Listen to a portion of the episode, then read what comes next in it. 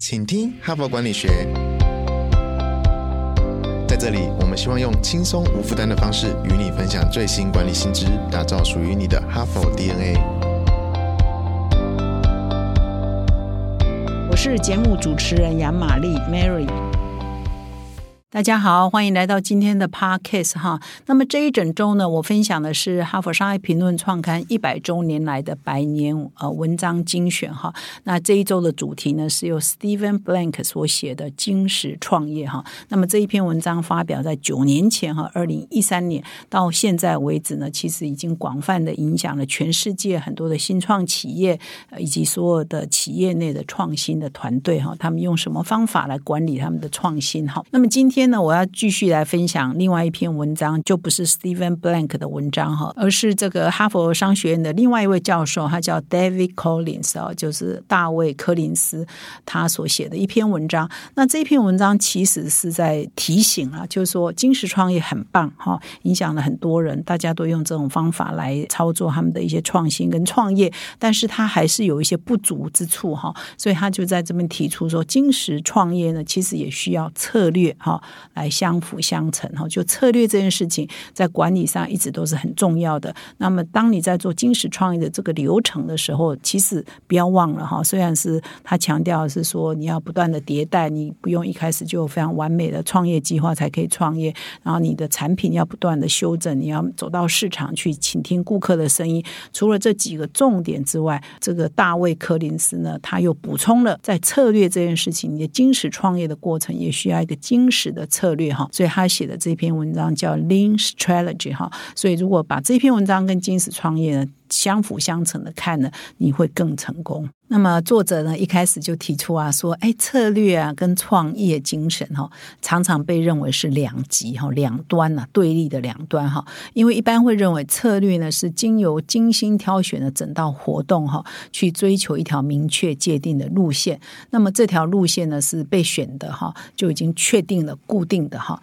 那么创业精神，它呈现的是比较是属于机会主义啊，哪里有机会就往哪里去啊，不断的调整哈，应变哈，所以感觉就是要。很有弹性哈，所以策略好像是死的哈，创新是活的哈，创业是活的哈，所以被认为说，哎，这两个应该是属于抵触的哈。但是 David Collins 说不是的哈，就看你用什么角度来看策略哈。看你用什么方法来看创业哈，是如何可以相辅相成。其实这个大卫柯林斯这位作者，其实也是一个非常重量级的作者。他在二零零八年呢，之前我在 p a r k e t 上有推荐过，就是说在哈佛商业评论每年呢，由麦肯锡呃顾问公司呢，他会呃选一群专家哈 committee 哈来选这个哈佛商业评论一整年内呢最棒的一篇文章是什么哈？那大卫柯林斯呢是二零零八年的这个麦肯锡哈佛商业评论最加论文奖的得主哈，所以他在策略啊哈，在企业的影响力这一方面呢，其实也是非常棒的，国际非常有名的专家哈。那他在写这篇文章的时候，他就强调说，他过去二十几年来呢，其实花了很多时间在研究，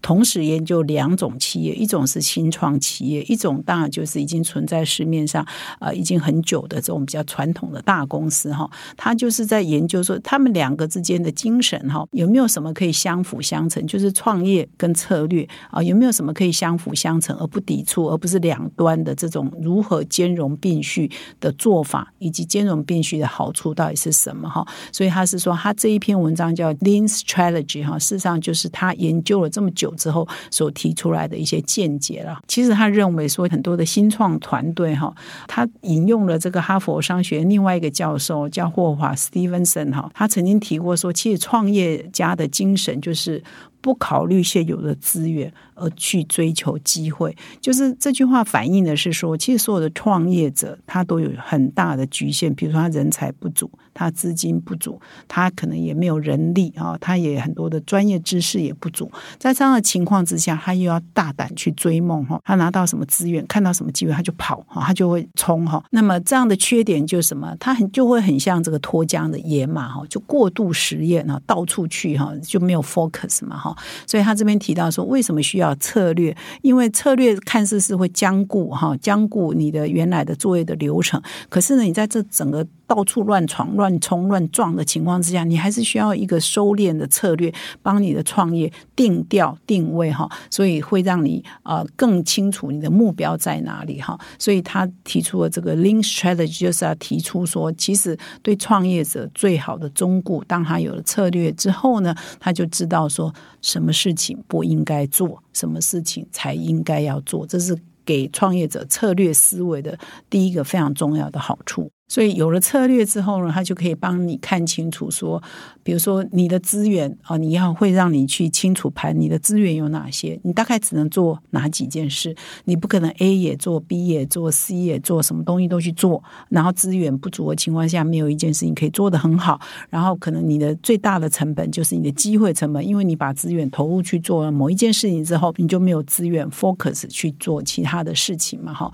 所以呢，策略最大的好处就是让你。看清楚你的 focus 要在哪里，不要到处乱闯、乱冲、乱撞，到最后可能一事无成。所以呢，在创业的过程当中，在创新的过程当中，其实你这个作者就强调一定要拟定你的策略的规划哈。那有了策略之后呢，至少可以帮助你做到以下四件事情哈。第一个是说，你的策略呢，必须要帮你回答你所选的机会是可行还是不可行。你一定要不断的提醒你自己啊，你要去 review 你现在选的这个。产品或这个服务啊，或这个市场到底是可行还是是不可行？是短期可行还是长期可行？哈，所以你要有这个策略思维在你的心中哈，在你的蓝图里哈。那他这边举了很多错误的示范呢哈，最显著的例子就是一下子呢就投入这个进入障碍很低的事业哈或市场，然后取得快速的成功，然后你就以为说哇，以后呢就风平浪静一帆风顺，错了，因为竞争者马上就进来了，因为你的竞争门槛。太低，进入门槛太低，所以呢，别人就进来，就变成瞬间呢就变成一片红海，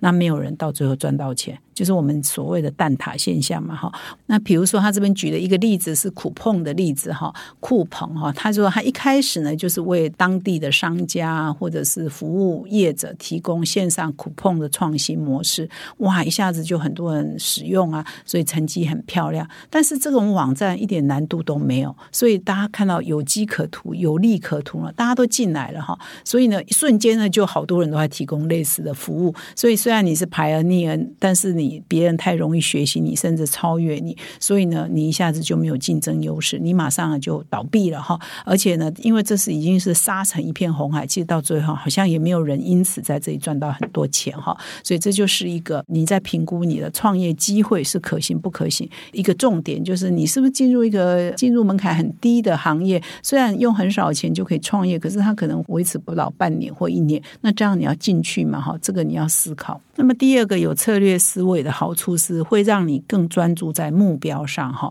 就是不要乱闯乱冲嘛哈。所以呢，呃，我们谈金石创业好像有一个重点，就是说哇，你要不断的迭代迭代。可是有的时候会不会你这迭代迭代的过程当中又太腐烂？好，这个要想，就是外界的声音又会不会？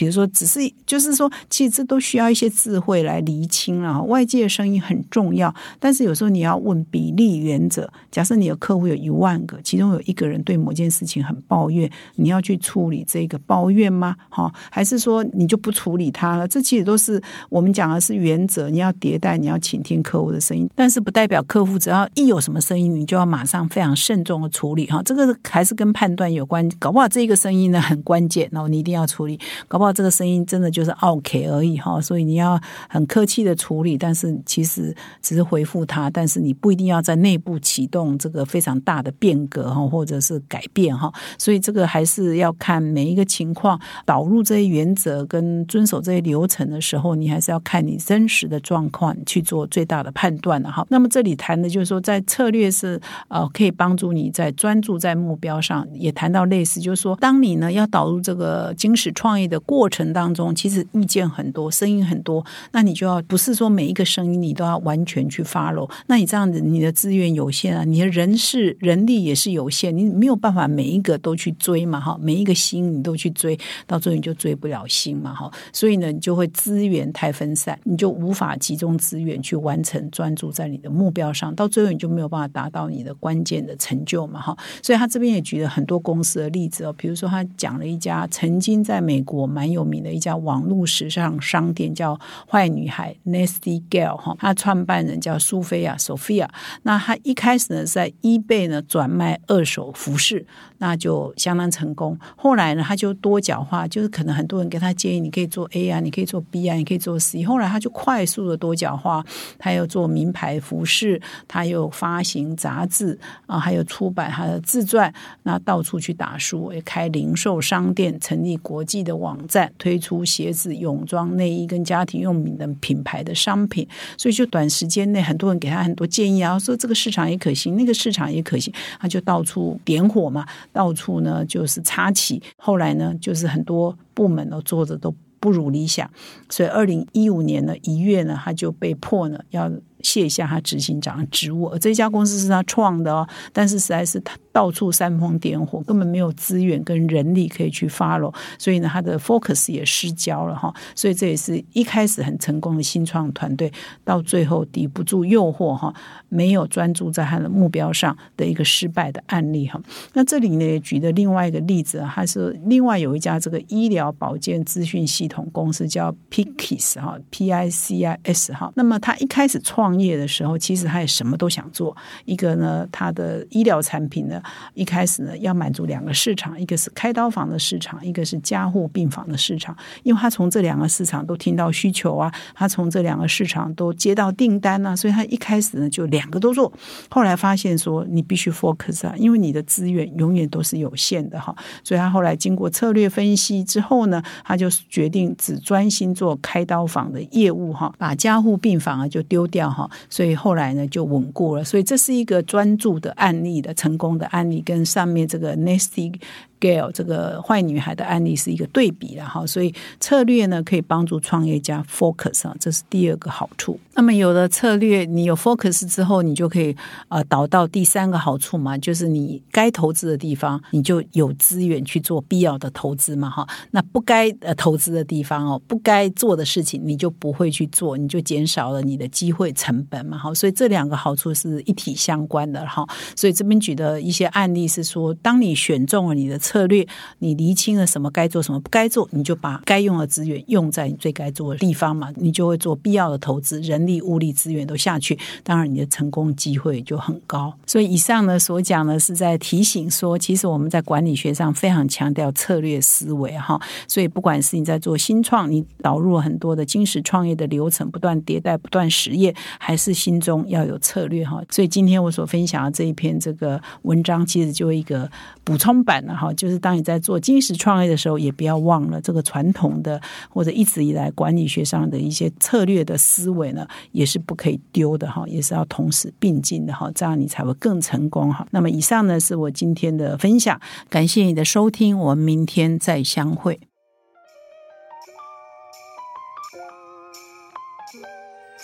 从团队到个人，管理的大小事都是 HBR 的事。现在就上 triple w 打 hbr taiwan com 订阅数位版，首月只要六十元，让你无限畅读所有文章，向国际大师学习。现在就开始。